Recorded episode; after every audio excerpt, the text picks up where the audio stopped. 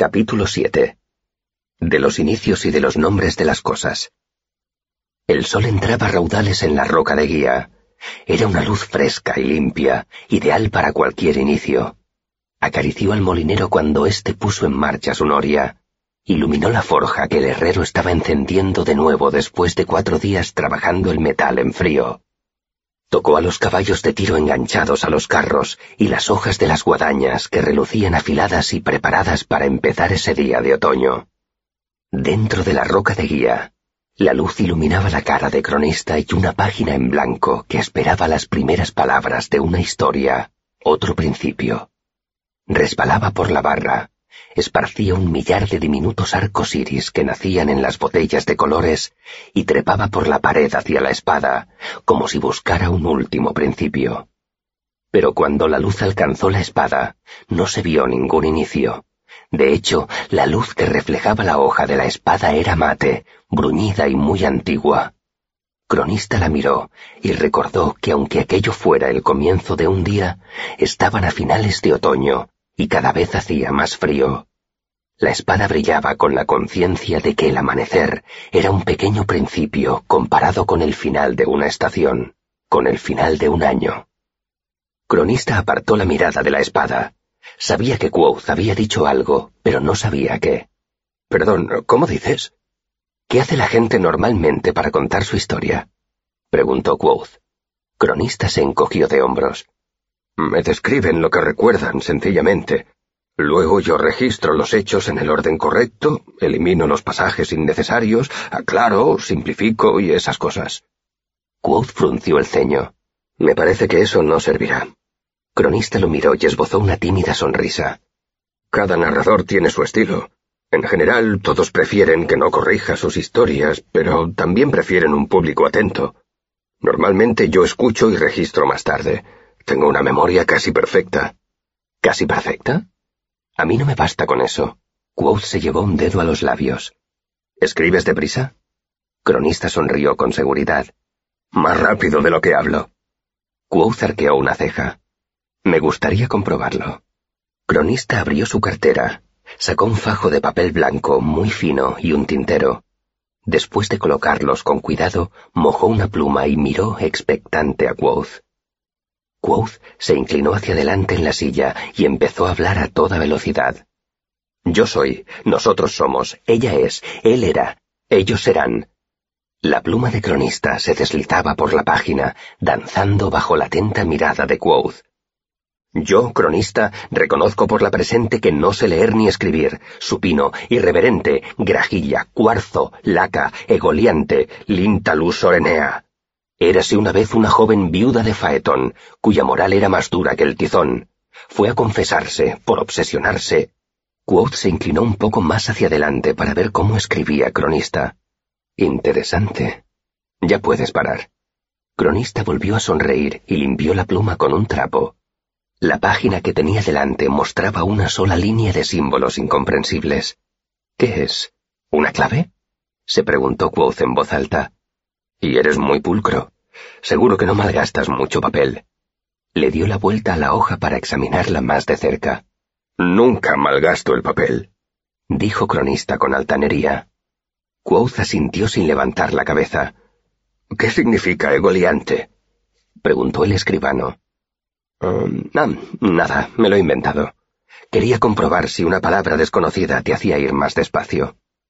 Se enderezó y acercó más su silla a la de cronista. En cuanto me enseñes a descifrar esto, podremos empezar. Cronista lo miró indeciso.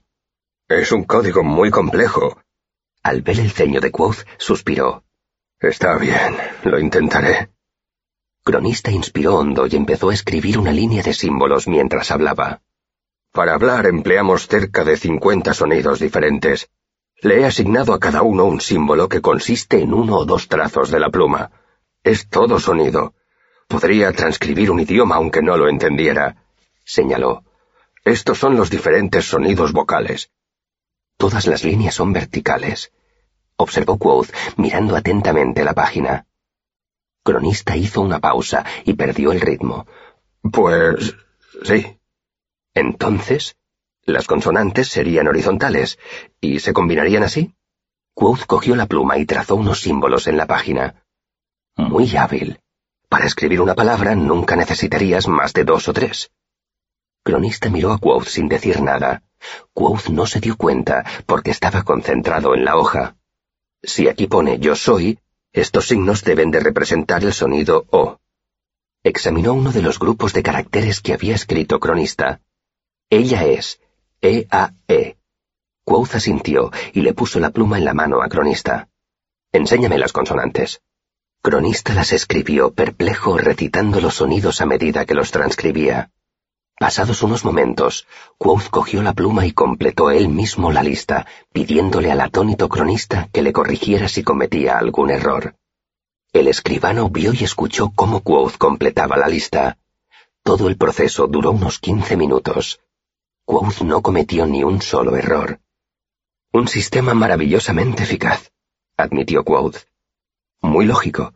¿Lo has concebido tú mismo? Cronista tardó un rato en replicar. Se quedó mirando las hileras de símbolos que Quoth había anotado en la hoja. Al final, ignorando la pregunta de su interlocutor, preguntó ¿Es cierto que aprendiste temán en un solo día? Quoth esbozó una sonrisa y agachó la cabeza. De eso hace mucho tiempo. Casi lo había olvidado. Tardé un día y medio, para ser exactos. Un día y medio sin dormir. ¿Por qué lo preguntas? Me lo contaron en la universidad, pero no me lo creí. Miró la página con su clave escrita con la pulcra caligrafía de Quoth. ¿Entero? Quoth lo miró sin comprender. ¿Cómo? ¿Aprendiste todo el idioma entero? No, claro que no, contestó Quoth con cierta irritación. Solo una parte, una parte importante, desde luego, pero no creo que se pueda aprender todo de nada, y menos de un idioma. Se frotó las manos. Bueno, ¿Estás listo? Cronista sacudió la cabeza como para despejarla, sacó otra hoja de papel y asintió. Quoth levantó una mano para impedir que Cronista empezara a escribir y dijo, Nunca he contado esta historia, y dudo mucho que vuelva a contarla. Se inclinó hacia adelante. Antes de empezar, debe recordar que soy de Ledena Ru. Nosotros ya contábamos historias antes de que ardiera Caluptena, antes de que hubiera libros donde escribir antes de que hubiera música que tocar. Cuando prendió el primer fuego, nosotros, los Ru, estábamos allí contando historias en el círculo de su parpadeante luz. Quoth miró al escribano, asintió y prosiguió. Conozco tu reputación de gran coleccionista de historias y cronista de sucesos. La mirada de Quoth se endureció. Se volvió dura como el pedernal y afilada como un trozo de cristal roto. Ahora bien, ni se te ocurra cambiar ni una sola palabra de lo que voy a decir. Si te parece que me voy por las ramas, si te parece que divago, recuerda que las historias reales pocas veces toman el camino más recto. Cronista sintió con solemnidad, tratando de imaginar la mente capaz de descifrar su código en menos de una hora, una mente capaz de aprender un idioma en un solo día. Quoth compuso una amable sonrisa y miró alrededor como si pretendiera grabar todos los detalles de la habitación en su memoria. Cronista mojó la pluma. Quoth agachó la cabeza y se miró las manos durante el tiempo que se tarda en inspirar tres veces, y empezó a hablar. Podríamos decir que todo empezó cuando la oí cantar. Su voz hermanándose, mezclándose con la mía. Su voz era como un retrato de su alma, salvaje como un incendio, afilada como un cristal roto, dulce y limpia como el trébol. Quoth sacudió la cabeza. No, todo empezó en la universidad. Fui a aprender el tipo de magia de que hablan en las historias. Magia como la de Taborlin el Grande. Quería aprender el nombre del viento. Quería dominar el fuego y el rayo. Quería respuestas a diez mil preguntas y acceso a su archivo. Sin embargo, lo que encontré en la universidad no se parecía en nada a las historias, y eso me dejó muy concernado. Pero supongo que el verdadero principio está en lo que me llevó a la universidad.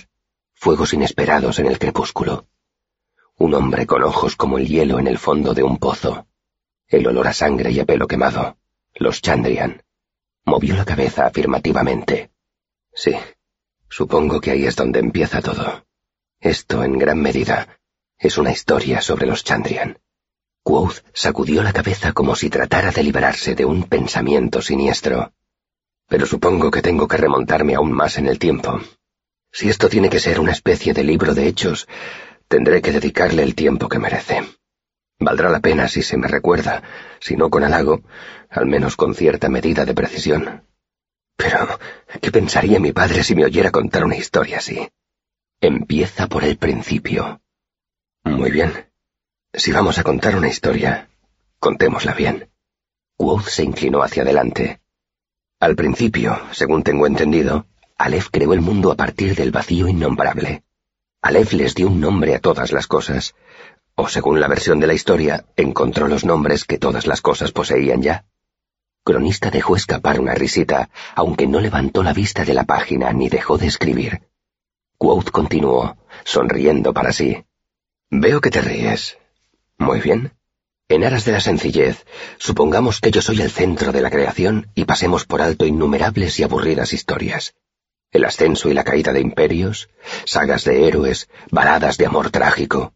Vayamos directamente al único relato de verdadera importancia. Su sonrisa se ensanchó. El mío. Me llamo Quoth. Los nombres son importantes porque dicen mucho sobre la persona. He tenido más nombres de los que nadie merece. Los Adem me llamaban Maedre, que según cómo se pronuncie, puede significar la llama, el trueno o el árbol partido. La llama es obvio para todo el que me haya visto. Tengo el pelo de color rojo intenso. Si hubiera nacido hace un par de siglos, seguramente me habrían quemado por demonio. Lo llevo corto, pero aún así me cuesta dominarlo. Si lo dejo a su antojo, se me pone de punta y parece que me hayan prendido fuego. El trueno lo atribuyo a mi potente voz de barítono y a la instrucción teatral que recibí a temprana edad. El árbol partido nunca lo he considerado muy importante aunque pensándolo bien, supongo que podríamos considerarlo al menos parcialmente profético. Mi primer mentor me llamaba Elir, porque yo era listo y lo sabía. Mi primer amante me llamaba Dulator, porque le gustaba cómo sonaba. También me han llamado Shadikar, Dedo de Luz y Seis Cuerdas. Me han llamado Quoth el sin sangre, Quoth el arcano y Quoth el asesino de reyes. Todos esos nombres me los he ganado. Los he comprado y he pagado por ellos. Pero crecí siendo Quoth. Una vez mi padre me dijo que significaba saber. Me han llamado de muchas otras maneras, por supuesto. La mayoría eran nombres burdos, aunque muy pocos eran inmerecidos. He robado princesas a reyes agónicos. Incendié la ciudad de Trebon. He pasado la noche con Felurian y he despertado vivo y cuerdo. Me expulsaron de la universidad, a una edad a la que a la mayoría todavía no los dejan entrar. He recorrido de noche caminos de los que otros no se atreven a hablar ni siquiera de día. He hablado con dioses, he amado a mujeres y he escrito canciones que hacen llorar a los bardos. Quizá hayas oído hablar de mí.